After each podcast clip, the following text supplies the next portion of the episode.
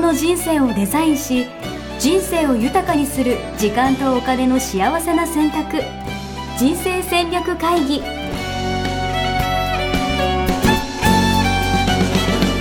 の番組は将来の仕事やお金人生にもやもやと不安を抱えている皆さんに元資産運用のプロキャリアとお金の戦略を同時に考える人生デザインコンサルタントの高頃もさあやが過去5年間延べ1700人の人生を望む形で豊かにしてきたメソッドを時間とお金の選択という切り口からお伝えしてまいります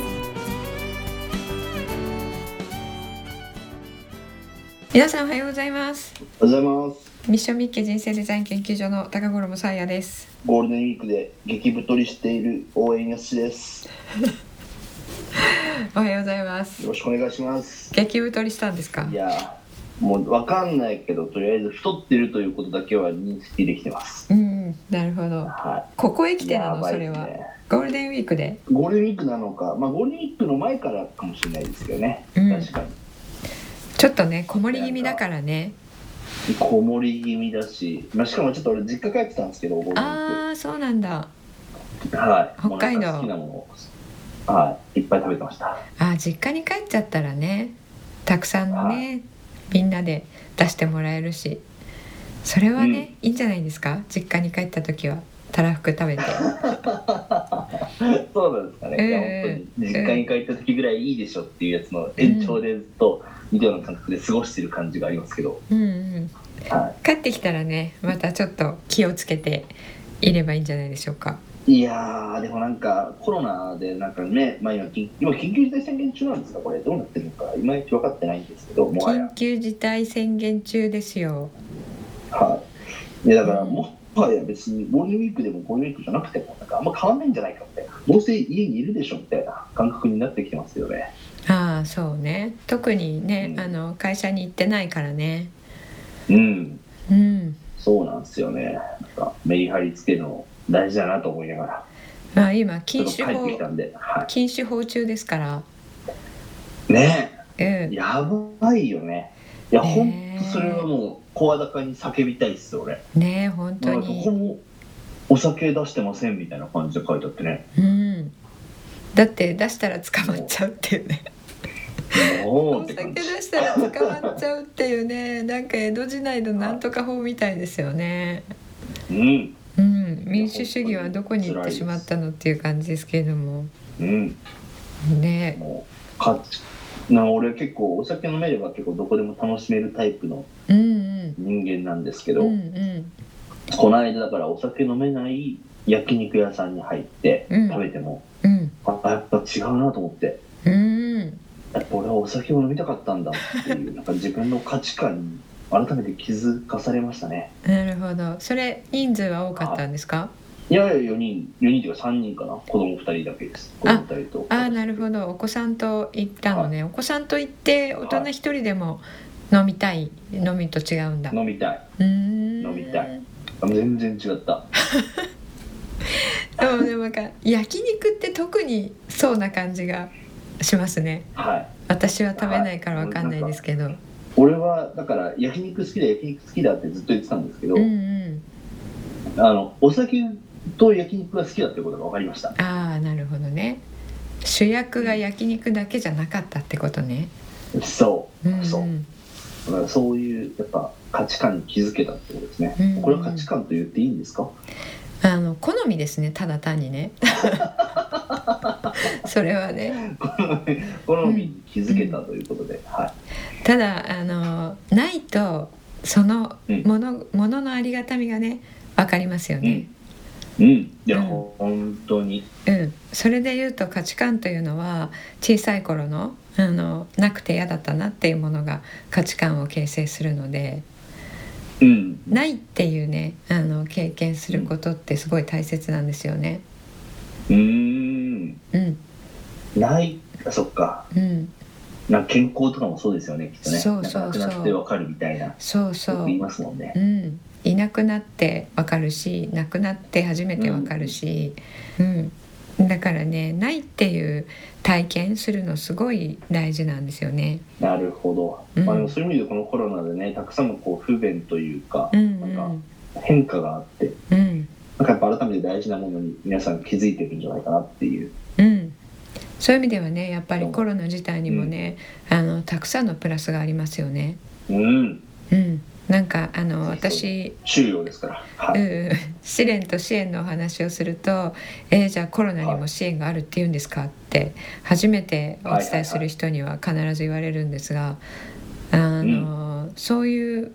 形で疑問を質問を呈してえー来られるということはコロナはマイナスでしかないっていうふうに思ってるってことじゃないですか。はいはいはいはうん、だからコロナはこのようにねたくさんのマイナスと同じぐらいたくさんのプラスを私たちにもたらしてくれているのでいうんそれね気づかないと、まあ、もったいないんですよね。まあそうですねうんいやでもやっぱコロナっていうこと自体はやっぱなんとなくやっぱネガティブなねイメージというか、なんかまあ、それはねネガティブですよね。なければいい方がいいものですけれども、うんあの一方でっていうそあの真実、事実として受け取っているものがあるのでね、うんそれに気づくだけであの、うんありがたいなと思えて、うん、えーありがたいなって思えるってことは幸せに思えるっていうことなので今の自分のはい毎は日いを。はいはいはいうん、で幸せ度自分の幸せ度瞬間瞬間のが、あのプラスを見えるかどうかで変わってくるんですよね。うんうんううんん、そういう意味でもうすでに受け取っているのでうんあのさっきの話に限らず、えー何が大事か分かってそれから大事にするようになるとか会社もねあのもうこのポッドキャストでは散々言ってきたので、えーこちら聞いていただいている方はねもう分かっていると思いますけれどもあの通勤やだやだと思っていたけれども通勤うん1時間することによって、えー、とオンとオフの切り替えの時間にしているとかね、うんうんうんうんうんうんで今からあの、えー、とお仕事部屋からリビングルームにピョンって行くだけだと全然切り替えができなくてあの、うん家族の前でねすごいこう渋い顔をしてご飯を食べることになっちゃったみたいなねそういう話もあるじゃないですはかは。うん、なのでそういうあのもうその1時間の間に自分をリセットするっていうことで使ってるっていうことはもうそのプラスの部分恩恵の部分を実際にもう受け取ってるっていうことなんですよね享受している、いはいはいうんうんうんそれに気づかないで、通勤やだなやだなっていうふうに思っているとそれ事実が見えてないっていうことで、あの、うん事実真実を見えないことであの不幸感たっぷりに生きてることになってるので、うんうんうんうんうんもったいないですよね。もったいないうん間違いない、うん大丈夫ですかなんか酔っ払ってるかのような酔っ払ってないどちらかというとお酒を求めてますからはいなもるほったいないでどすはいじゃ皆さんああの前置きこれくらいにしてねえっ、と、はい、今日の本題に本題に移りたいと思います多い今日じゃあテーマはい、そうですお願いしていいねです。かはい、えっ、とあなたの自己評価はどっち？自分に甘い、お厳しい。はい、はい自分に甘いか厳しいかということですねこれは、うんうんこれどっこれちはですか？ねうんえまあ、まず私のことで言うと、うん。甘々ですね甘々。なるほ ど。でどっちがいいと思いますか？えっといや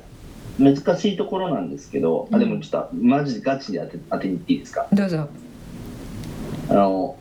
自分に厳しく他人に甘い方がうんっていうのが、まあ、基本スタンスとしては、うんうこんうよりこう成長できるというかうんうん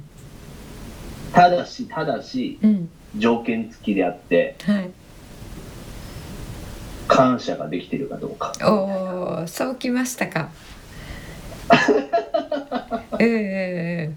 あのいい線いってますね非常に。あ本当ですか、うん本当ですか非常にいい線いってます。そう感謝プラス自分に厳しいみたいなうんうんうんうっていうんのがもう最高みたいな私は感謝プラス自分に自分に甘い自分も好きみたいなことを私は思っててなるほど自分に甘いって具体的にどういう時にどういう評価になりますかえー、え例えばじゃあ分かんないけどなんだろうな寝坊とか寝坊というかまあ二度寝してても、うんうん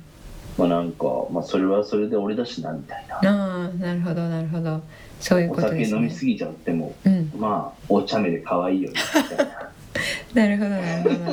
ほど、うんなんかできないことがあってもうんうん、なんか応援応援してもらってありがたいなみたいな感じで思ったりとか、うんうんうんなんか自分に対するあんま期待値が高くないのかなどうなんだろうんなるほどあの今日まさにそれがあのテーマなんですけれどもううんうんあの最近私分かったことでいろんな方と話す中で分かったことで、うんはあいの自分に厳しいと思っていなくて自分にすごい厳しい方が多いなっていうことが最近分かったんですよね。ほううんいやつまり自分に甘い自分に厳しいつもりはないってことだよねつもりははないそうそうはいはいはいはいつはもりはないんだけれどいでもも実際厳しくしちゃってると、うんうんそうでなねるほどえさなんか具体的にどんな感じでこう感じたんですか、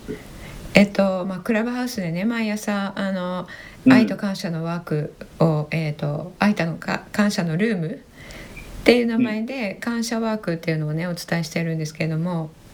うんうんまあ、これ中庸思考を身につけるための感謝ワークなので感謝しましたありがとう終わりっていうのではなくて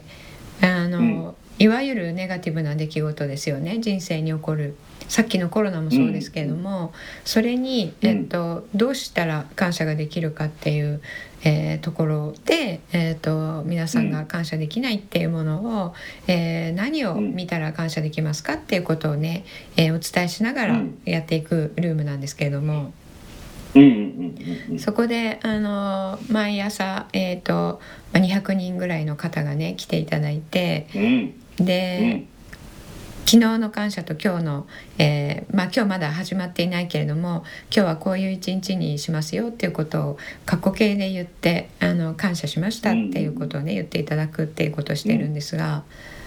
あの自分にそこで厳しいことが露呈してしまう。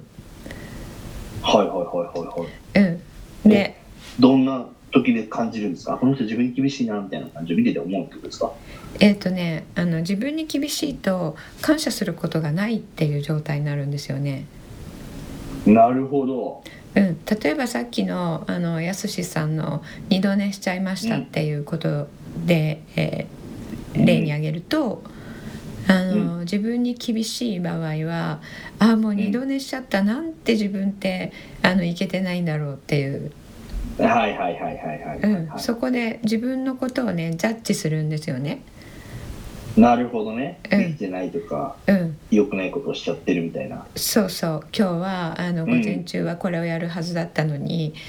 できなかったってなるんですよ。うんうんうんでそこにバッテンをつける自分の中で。うん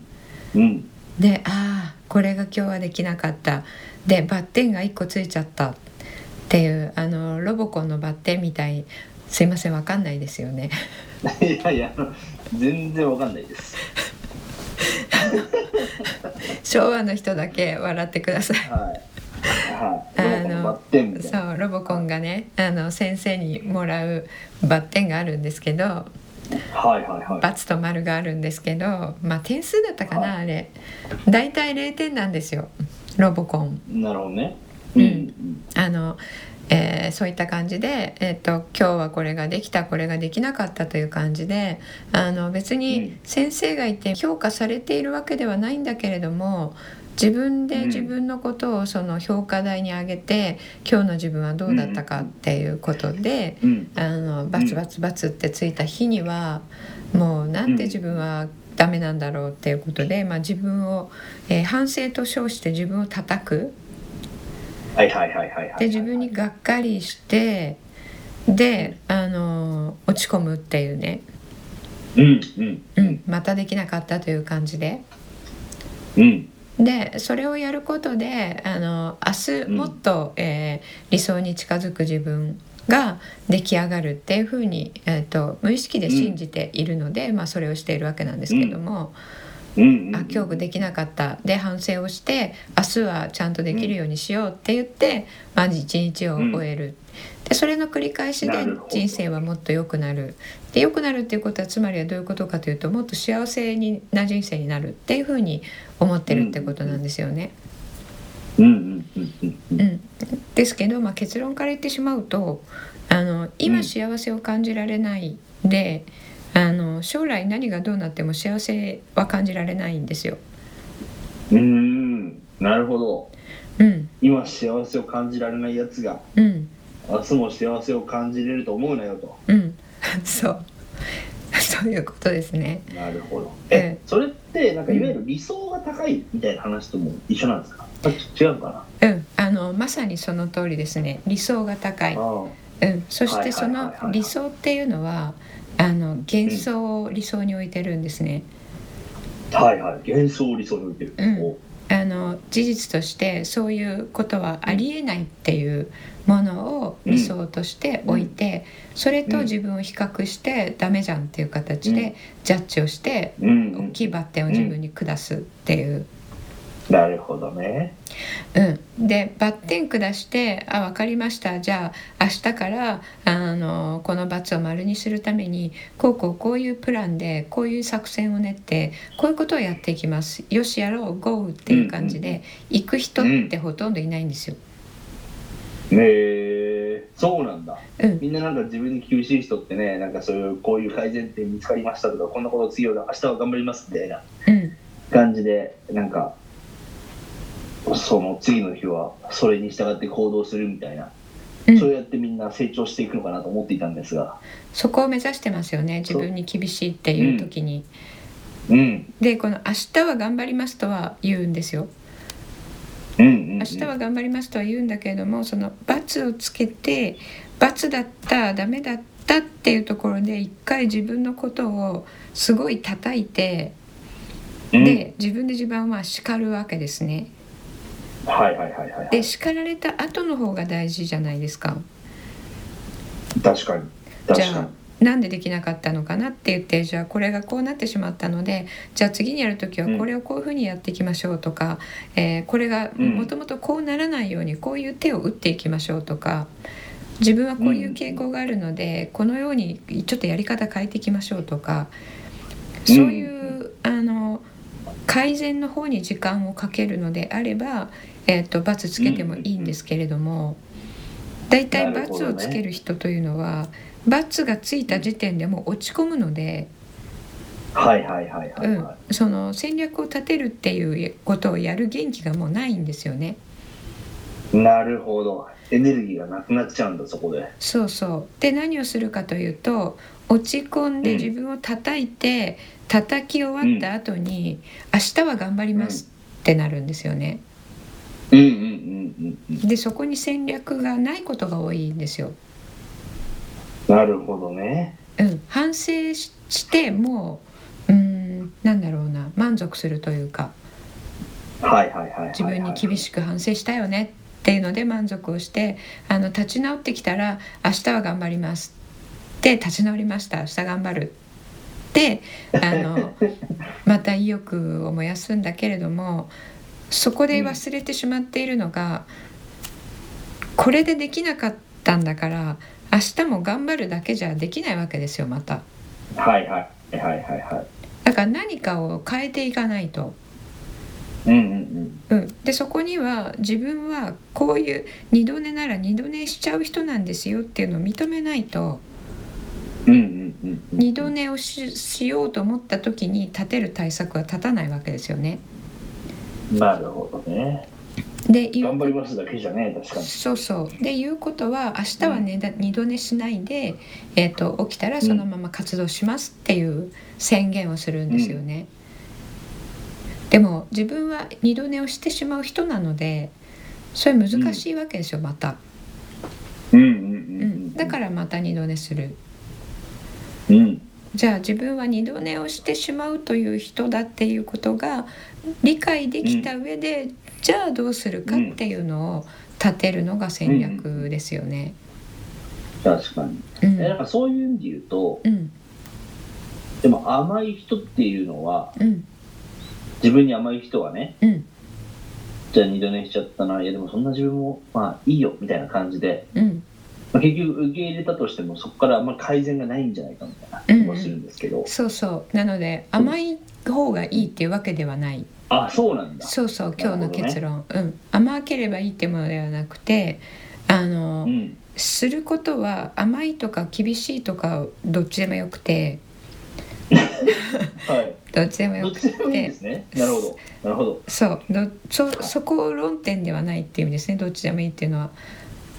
なるほどそこ論点ではなくてやりたいことは、今の自分の現状をしっかり事実として把握する。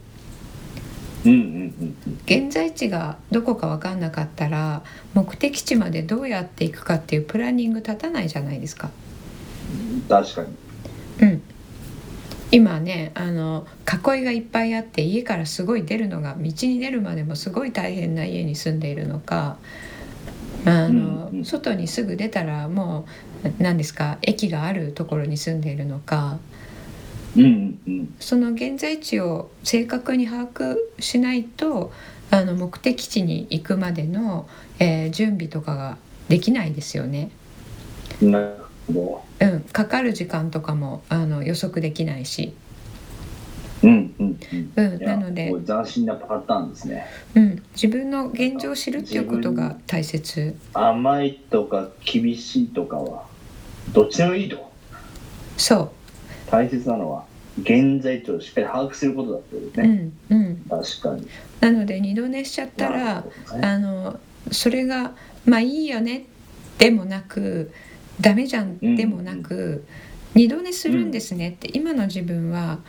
普通に自然に放っておくと二度寝する自分ですっていうことを認識するっていうことですよね。なるほど。いいとか悪いとかジャッジをしないみたいな。そうそうそうそういうことです。う。あそれがなるねほどそうそうそういいとか悪いなんじゃないんですよ。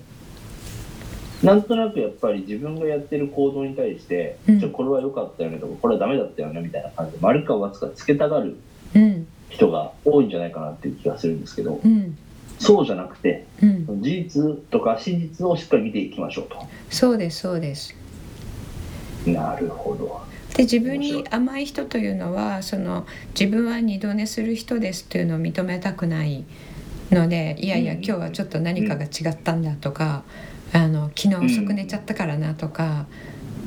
あの何か理由を見出して本当は自分はこういう人ではないんですっていうことを自分に思わせようとするんですよね。それ現状認識してないですよね。うんうんうんうん、で、えっと厳しい人はあのさっきお伝えしたように罰をつけて落ち込んで反省することうで、んもうあの、うんえーやることはやったみたくなって明日は頑張りますって、あの戦略なうくんぴょんって決意するっていうところに行き現状何も変わらないわけなので、何も戦略変えない手段を変えないでやってもまた結果は同じなんですよね自分はそういう人なわけうなんので。うんうんなのでうん甘くても厳しくてもどっちでも進化成長しないんですよ。うんなるほど。うん、ジャッジしている限り、うんうんうんうんうん、ジャッジじゃなくてただ知るっていうことですね現在地を現状を。なるほどな。いや、いいですね。やっぱなんとなくやっぱ自分のこと自分で評価したがりますもんね。うん、これ無意識でね評価してますよね、うん、う、うんいい悪いっていうのを正しかった間違ってたっていうのを、うん、うん、だから議論もどっちが正しいっていう議論によくなりがちじゃないですか。確かに確かに。いや論点どっちが正しいじゃなくてどうしたら一番いいかをあの解決策を出すことじゃないんですかっていう時にもあのどっちの意見の方が正しいっていうねあの議論になったりしますよね。うん、うん、う、うんん、違いない。いや、面白いですね。そ今度うまた、またなんかいつもとは違った。罠問題でしたね。 そうですねけ結果ど,、はいどっちでもないっていう、どっちでもいいって いう、はうい、すんごい。うん、いや、でも、大切な観点だと思いました。はい、なるほどな。うん、あでのも、あれじゃないですか。うん感謝しやすさって言ったら、やっぱ甘い方が感謝しやすいんですか。そんな問題でもないの。えっとね感謝しやすいかどうかで言ったらあのおっしゃる通り甘い方が感謝しやすいですよね。はいはいはいはうい、んは、厳しいとあの自分をたた叩くということは批判してるってことなんですよね自分で自分を。い。うんうんうんうん。批判って感謝と同時に発生しないんですよ。なるほどね。批判と感謝は同時に発生しない。う、うんん。で、えっと感謝と愛とは同じ状態なので言い方違ってるだけはいはいで。はということはうんうんうん自分を批判してる限り愛は自分の中には生まれていないんですよね。い。うんうんうんううん、っん。ていうことはあの自分も愛せないし人も愛せない状態になってるってことなんですよね、うん自分を叩いているうん。間。うんうんうんううんん。なるほどな。うん、なので、えっと、自分は批判っていう、えっとうん。まあ、周波数っていうんですかね思いうん。をこう、うんえー360度放っているのでうんうんうん。同じ、えー周波数が共振共鳴しますからうん。人に批判されるという現実が増えてくる。うんうん。なるほどなるほどなるほうん、批で判すれば厳しいっていうのするほは、うん、厳しいっていうのは、うん自分に厳しいっていうのはあの自分を叩いているっていうことですから、叩いている間はその、うん、できたできないの観点から見なければ、まあ、例えばうん10や、今日10やろうとしていて3しかできなかったって思っている場合なんで自分は3しかできなかったんだろうって叩いていると意識は3しかできなかったという自分に向いてますよね。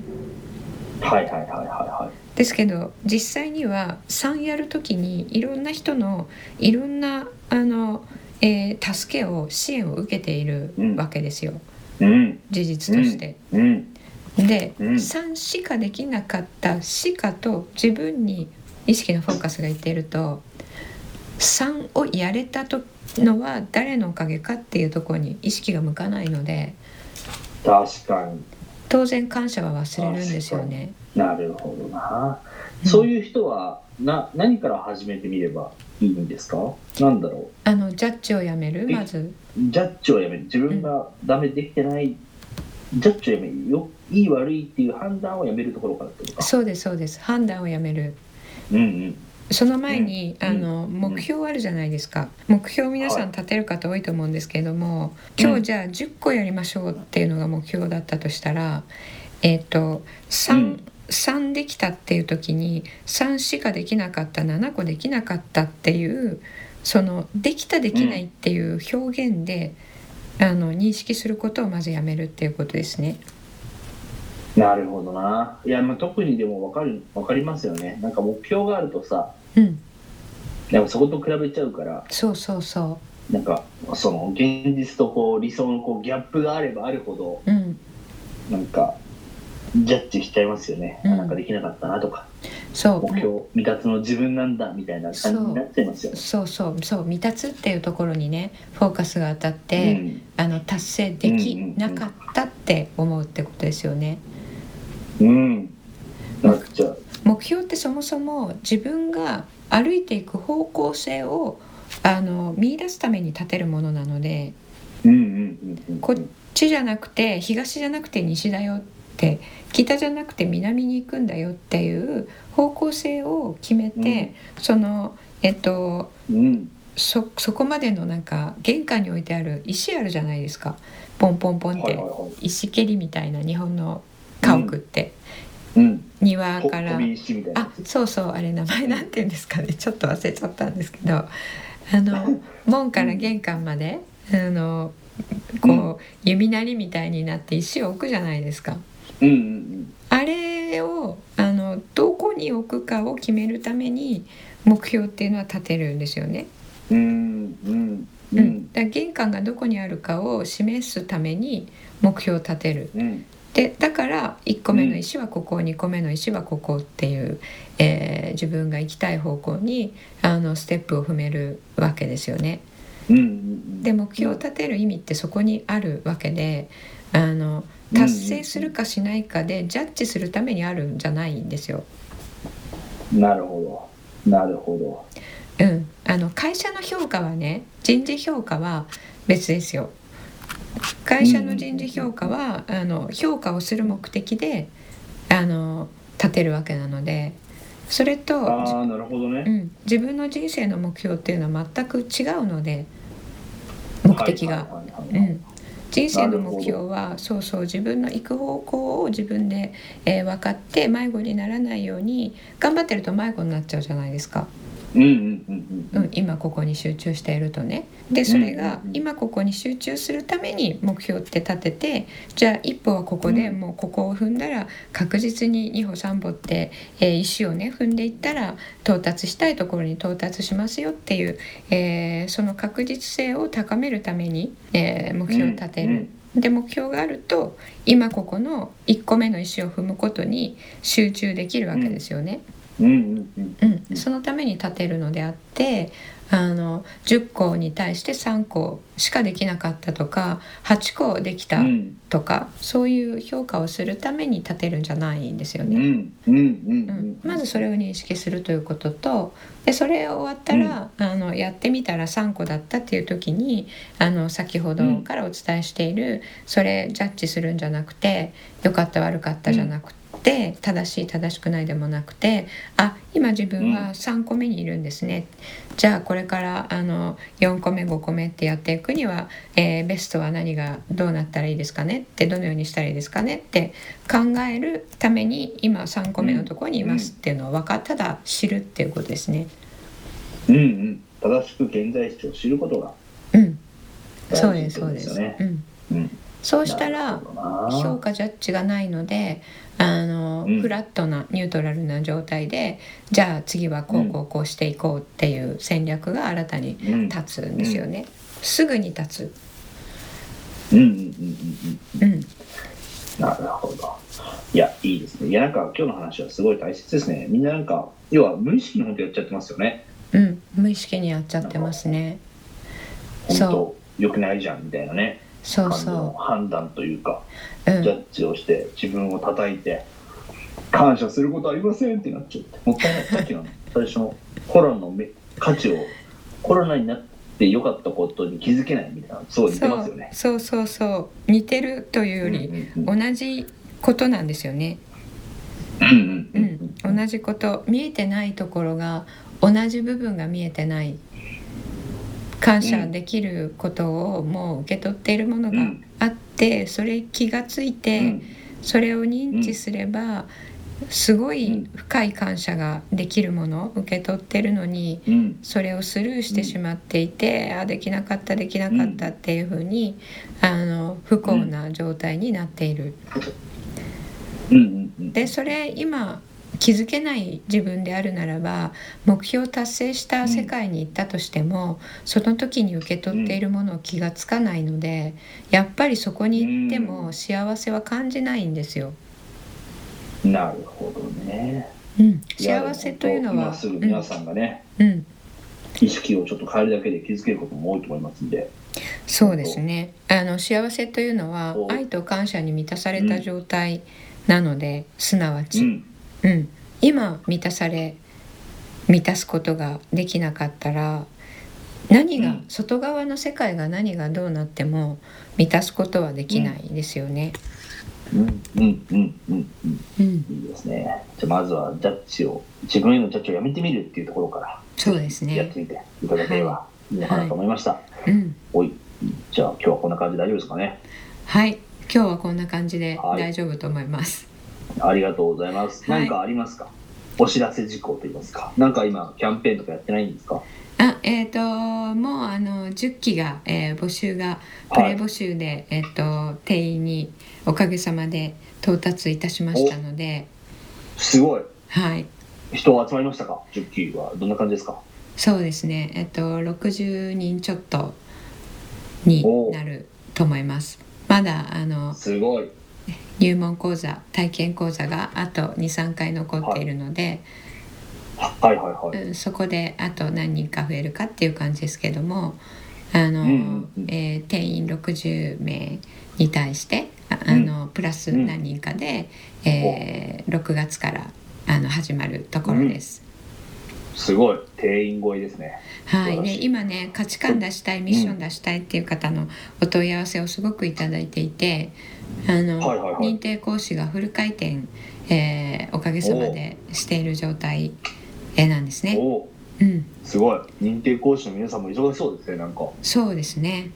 おかげさまで、あの価値観大切っていうのがあの認知されているようで、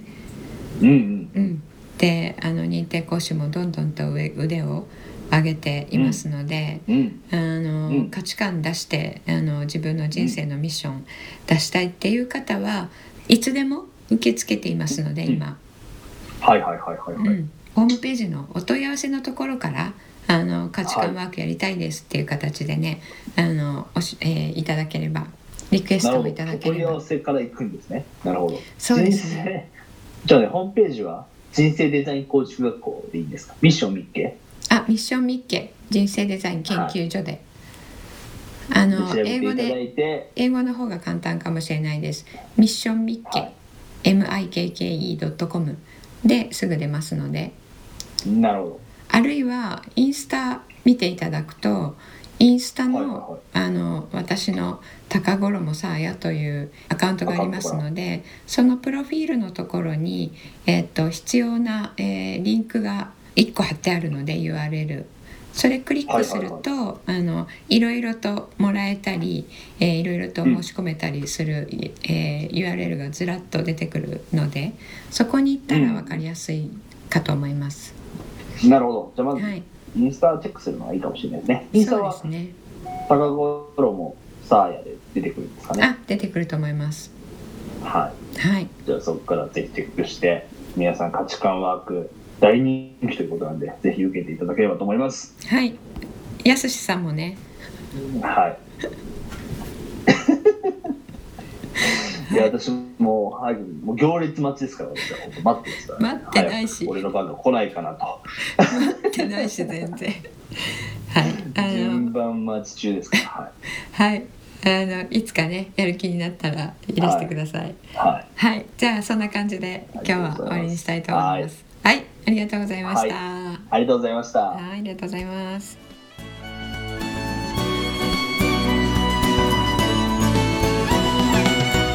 人生デザイン構築学校ではこの秋から通年募集を開始しました